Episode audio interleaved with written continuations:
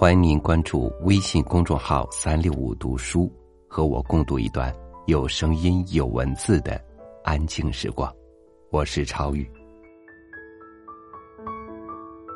相对于浩瀚的宇宙，我们所有的已知都被过往的人类藏在了书籍里。而要想让自己的人生少一些疑惑，就要走三步：有读书的欲望。会读书，找对书。又到了周末，公众号上的共读也将开启新的一本书籍。那接下来，一起和您分享下周共读领读人带给我们的推荐：不会阅读的人，到底书在哪里？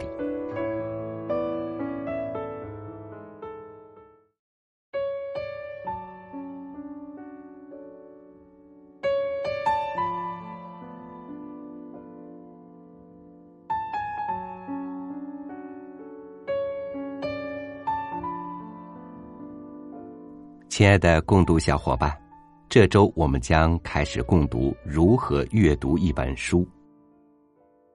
阅读是一门艺术，是每个读书人的必修课。如何阅读一本书，提供了一套实用的、具有说服力的阅读理念和方法，具有十分有效的指导性，并且留下了许多思维借鉴的方法。通过共读如何阅读一本书。希望更多的书友掌握阅读的技巧，提升学习能力，找到一种高效的读书方法，让你摆脱僵硬的学习思维，更好的在人群中脱颖而出。阅读让人保持活力。在上个世纪，有一个很古老的测验颇为流行，这个测验是。如果你被警告将在一个无人荒岛度过余生，假如你有时间做一些准备，可以带十本书上岛，你会选哪十本书？这个测验很有意思，它的目的在于帮你找出对你最有意义的书目。事实上，和另外一件事比起来，这可能微不足道。那件事就是，当你想象自己被隔绝在一个没有娱乐、没有资讯、没有可以理解的一般事物的世界时，比较起来，你是否会对自己了解的更多一点呢？你开始想的时候，可能会觉得这样的情况有点离谱。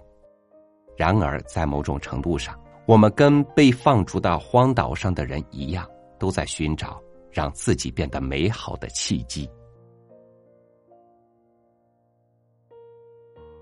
人们到了三十岁左右，身体状况就达到了顶峰，可随着时间的变化，身体的状况只有越来越恶化，但我们的头脑却能无限的生长与发展。通常而言，我们的心智不会因为到了某个年纪就停止生长，除非你的大脑失去活力，才会失去理解力的力量。然而，在现代互联网社会当中，许多人沉迷于虚拟世界，习惯了被碎片化阅读填充的生活，大脑失去了成长的机会，你变得没有自己的思想了。如果没有内在的生命力量，我们的智力、品德与心灵就会停止成长。当我们停止成长时，也就意味着开始迈向了死亡。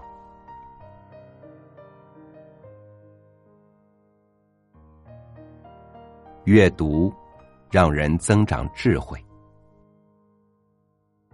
前不久，我去长沙参加一场活动，在签售现场当中，我问场下的读者朋友：“你们一个月阅读几本书？”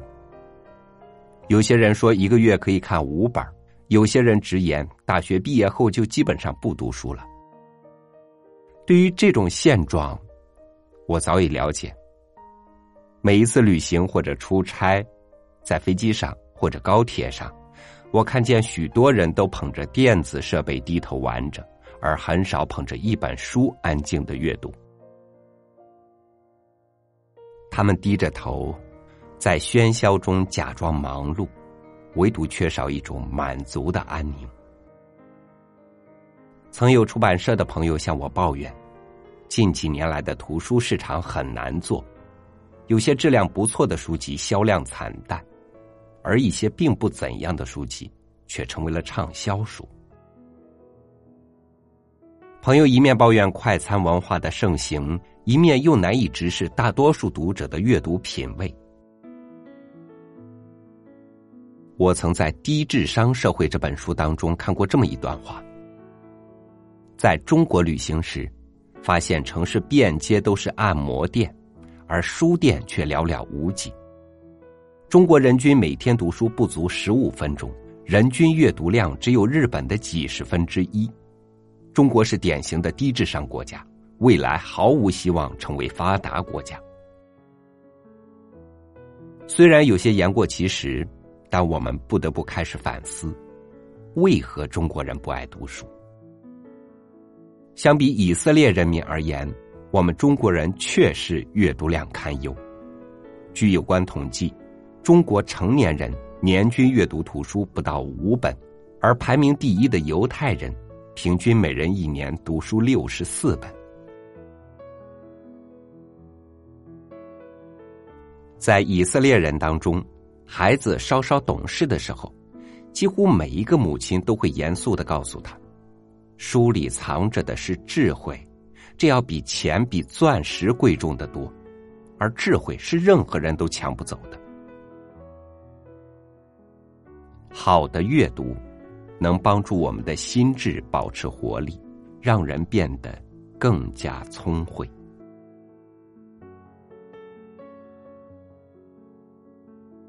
不阅读的你，只会越变越蠢。书是生活当中最美好的事物之一。如果世间没有书，人的智力就会枯萎。如何阅读一本书？是莫提莫·接艾德勒的成名作，这不但是一本重版多次的超级畅销书，更是一本指导人们如何阅读的名作。作者讲述了阅读的技巧以及所应具备的广阔视野。这周我们将开始共读如何阅读一本书，以下是本周的日程安排。第一天，碎片化阅读迟早会让你变得愚蠢。第二天，阅读方式暴露了你的思考层次。第三天，阻碍你优秀的是你的理解力。第四天，不要和不同层次的人争辩。第五天，不会读书，阅读量再大也救不了你。第六天，拥有好奇心是保持年轻的秘诀。第七天，阅读这件事，只要一开始就成功了一半。你有多久没有读完一本书了呢？为何不拿起一本书，看看另一个世界呢？希望在这一周的共读里，你能学会如何阅读一本书，并享受阅读带给你的乐趣。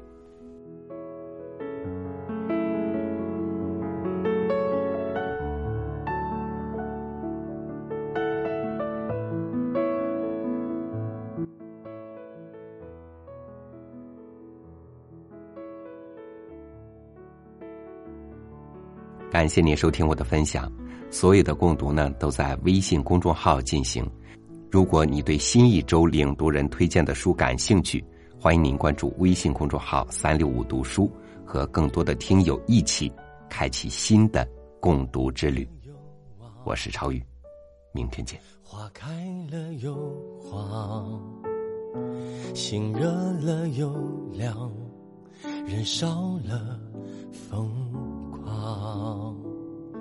潮落了又涨，歌完了又唱，情收了又放，人多了沧桑。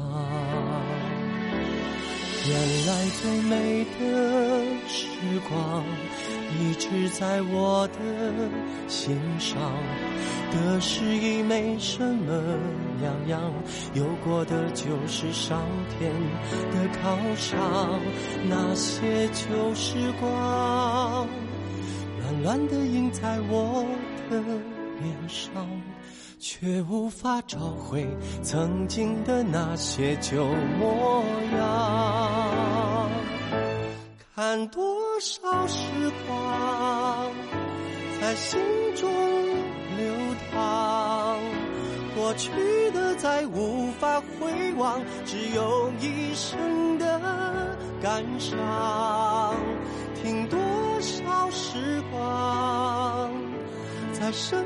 边匆匆的欢唱，记忆总会联想，那是一生的珍藏。